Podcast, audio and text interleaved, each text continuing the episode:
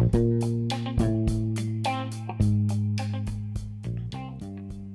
E aí, galera, mais um episódio está começando aqui do podcast Sessão A6. Para quem não sabe, meu nome é Lucas. Eu espero que todos vocês estejam bem nas suas casas e que esteja tudo certo por aí. No episódio de hoje, nós vamos falar sobre o primeiro filme da Pixar desse ano. Relembrando que sim, Frozen 2 saiu aqui no Brasil esse ano, mas foi feito pela Walt Disney Animation, que é uma outra companhia da Disney. Então, da Pixar mesmo é esse: Onward, ou Dois Irmãos, Uma Jornada Fantástica. Essa análise vai ser sem nenhum spoiler. E assim como eu falei há vários episódios atrás, sempre que eu falar sobre uma animação aqui no podcast, eu vou acabar dividindo em duas partes: dublado e original. Porque quase sempre filmes animados, como é o caso desse, só vem ao Brasil dublado. Mas eu também acho válido ver o filme na sua língua original. Então eu assisti as duas versões e eu vou comentar todas elas aqui. Então é isso, vamos falar sobre Dois Irmãos. Bom, a sinopse que eu achei na internet é a seguinte: Ambientado em um subúrbio de um mundo de fantasia, o filme da Disney Pixar apresenta dois irmãos elfos adolescentes que embarcam em uma missão extraordinária para descobrir se ainda há um pouco de magia por aí. Gente, é o seguinte, eu achei essa sinopse horrível. Não fala nada da história e eu procurei muito por outra, mas a outra também era ruim. Então eu tomei a liberdade de criar uma sinopse baseada nos trailers. Então não tem spoiler. E é a seguinte. Em um mundo de fantasia, dois irmãos, Ian e Barley, na tentativa de trazer o falecido pai de volta por um dia usando um feitiço, as coisas acabam não dando muito certo e eles têm 24 horas para encontrar a magia necessária para vê-lo mais uma vez. Olha só. Ei, ficou bom, viu? Ficou. Eu acho que ficou melhor do que aquele da internet. Modéstia à parte. Eu tenho que admitir que, vendo os trailers para esse filme, eu não tive tanta vontade assim de assistir. Não parecia ter nada que demonstrasse que precisava ser visto no lançamento, sabe? Então imagine minha surpresa depois de finalmente assistir e descobrir que é bom.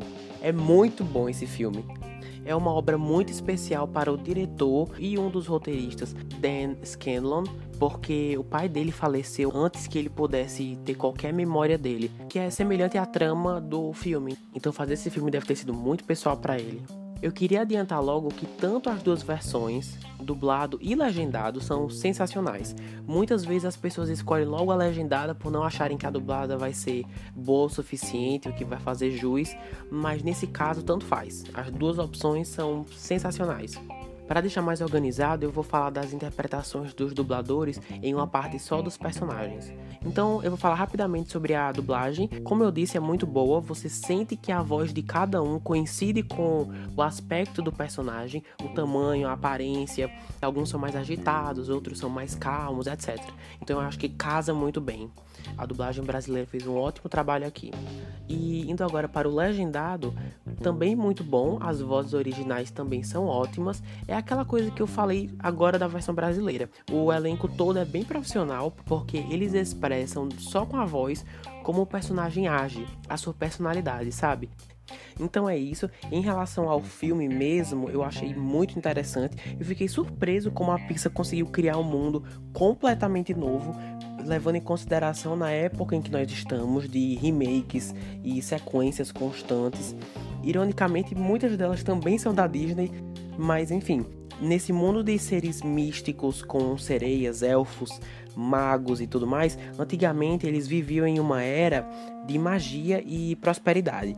E com o avanço da tecnologia e com a facilidade de ter uma vida confortável, eles deixaram de ser o que eram. E uma mensagem incrível que o filme traz ah, que só para deixar claro, não é aquele clichê de tá vendo como é importante ficar longe do celular, crianças? Não, não é isso. Mas sim que não é porque algo é mais fácil que necessariamente é o caminho correto. E o modo como eles mostram isso com vários personagens foi sensacional para enaltecer essa mensagem de várias formas diferentes. Mas além dessa, o filme possui múltiplas mensagens, que na minha opinião torna o filme uma forma de entretenimento muito mais gostosa de assistir. É por isso que eu acredito que, com exceção de um filme ou outro, a Pixar é uma empresa que não faz filmes voltados só para crianças. É claro que elas ajudam muito na bilheteria e personagens coloridos e engraçados chamam sim a atenção, mas eu não acho que esse é o foco da história. Eles também pensam em quem vai levar essas crianças ao cinema e quem vai assistir junto com elas, porque há tantas mensagens para os adultos aqui, os personagens são complexos, eles têm os seus desafios pessoais, muitos deles que nós também temos, e isso ajuda o público a se identificar e torcer por eles. Já já eu vou aprofundar um pouco mais nesse quesito aí dos personagens, mas indo agora pro roteiro, pra história, é muito bom, bem fechado mesmo. Que eu saiba, não há nenhum furo, nada que eles tenham esquecido de falar nem deixado de lado. Eu gostei que, por se tratar de um mundo com seres místicos, eles colocam muitas referências a jogos de RPG ou um jogo de videogame também.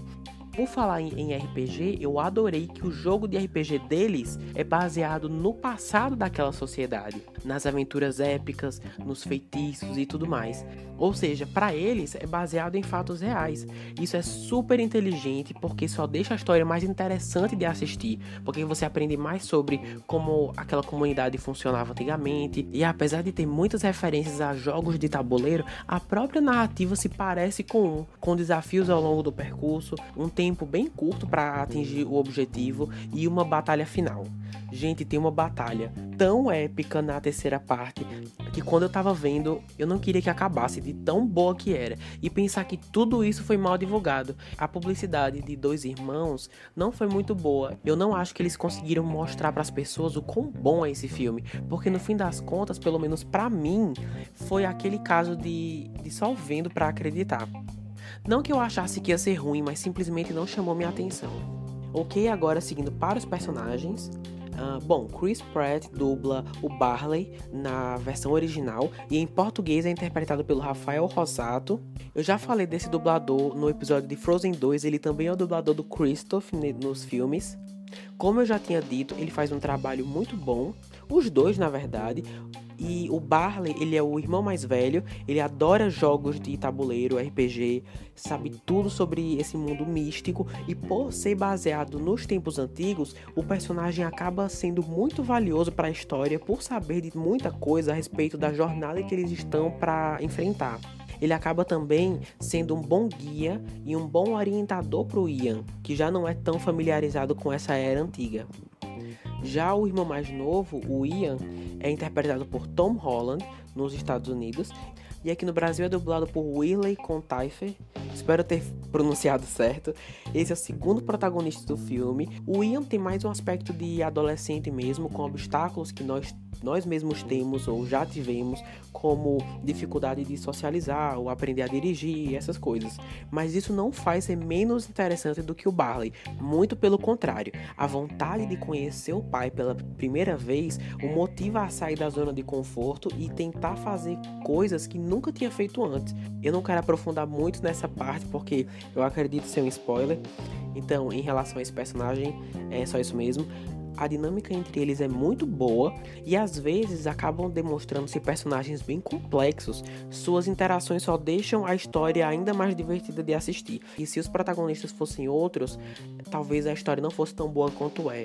Uma coisa que me surpreendeu foi a presença feminina do filme. Quando você vai assistir aos trailers, as pouquíssimas mulheres que aparecem têm uma ou duas cenas, dando a entender que não serão um destaque. Porém, o diretor toma a decisão de ficar oscilando entre certos personagens durante a história, e em alguns momentos nós vemos os irmãos, que eu já comentei, mas em outros nós vemos duas personagens. São elas a mãe do Barley e do Ian, a Laurel, que em inglês é interpretada pela Julia Louis Dreyfus, e aqui no Brasil a Mabel César, que também faz a voz da Jessie em Toy Story, eu adoro ela. E uma coisa que eu considerei um acerto gigantesco do diretor e dos roteiristas foi não cair naquele clichê da mãe, que é só mãe, é só isso que ela faz mesmo e nada mais. Aqui eles permitem que ela possa sim ser mãe, mas ao mesmo tempo em que eles dão, em que eles realmente dão alguma coisa para ela fazer. A preocupação que ela tem com os filhos permite que ela tenha um certo destaque, que, como eu disse, é muito bem-vindo. Bem mais destaque do que nos trailers, eu diria. Por fim, temos a Mantícora, espero estar pronunciando certo também, é interpretada originalmente pela Octavia Spencer e na versão brasileira temos a Alessandra Araújo. Eu não tenho muito o que falar dela, só que todo o destaque que ela teve também foi muito positivo e a personagem tem algumas lições de moral bem interessantes, além de estar diretamente relacionada com a história do filme. E no geral eu achei ela uma ótima adição no grupo, é uma coisa também muito bem-vinda. Bom, eu não achei números exatos para o orçamento do filme, mas de, de acordo com a Wikipedia, ficou em torno de 175 a 200 milhões de dólares, e de acordo com a Doro Cinema, só no Brasil arrecadou 445 mil reais, e mundialmente arrecadou 103 milhões de dólares, deixando o filme infelizmente no prejuízo. Isso se deve em parte ao coronavírus, porque quando o filme foi lançado, a doença já estava se espalhando pelo mundo, então as pessoas começaram a tomar precauções e a China, já tendo as suas salas de cinema todas fechadas, acabou resultando nisso. Eu também acredito que se o filme fosse lançado normalmente nesse país, com certeza os números seriam bem maiores. A China ia elevar muito a bilheteria desse filme. E se os cinemas no geral não tivessem sido fechados, provavelmente ele ainda teria algumas semanas mais de exibição. Eu acredito que esse filme saiu de cartaz bem cedo por causa do, do coronavírus. O lado bom é que essa não é a única forma de ganhar dinheiro. Devido a essa situação de isolamento, a Disney decidiu já colocá-lo oficialmente na internet, então não deve ser muito difícil de encontrar se alguém quiser assistir. Como eu já falei, eu adorei esse filme de verdade, me surpreendeu bastante, foi uma surpresa muito boa e eu sinceramente acho um forte concorrente para ser um dos melhores filmes do ano. Ainda mais porque nós não sabemos quantos filmes mais ainda vão ser lançados em 2020. Então, se você gosta de RPG, de filmes de aventura, fantasia, ficção ou simplesmente curte os filmes da Pixar, Dois Irmãos é uma ótima opção de entretenimento para todas as idades. Bom, eu gostaria, para finalizar aqui esse episódio, gostaria de agradecer a minha amiga Denise novamente pelo design do pôster desse episódio enfim, galera, vocês também podem encontrar o Sessão às 6 no Spotify, no Breaker, Google Podcasts e Radio Public, como sempre. Também temos um Instagram de mesmo nome, Sessão às 6. Então, obrigado por acompanhar até aqui e até a semana que vem. Valeu!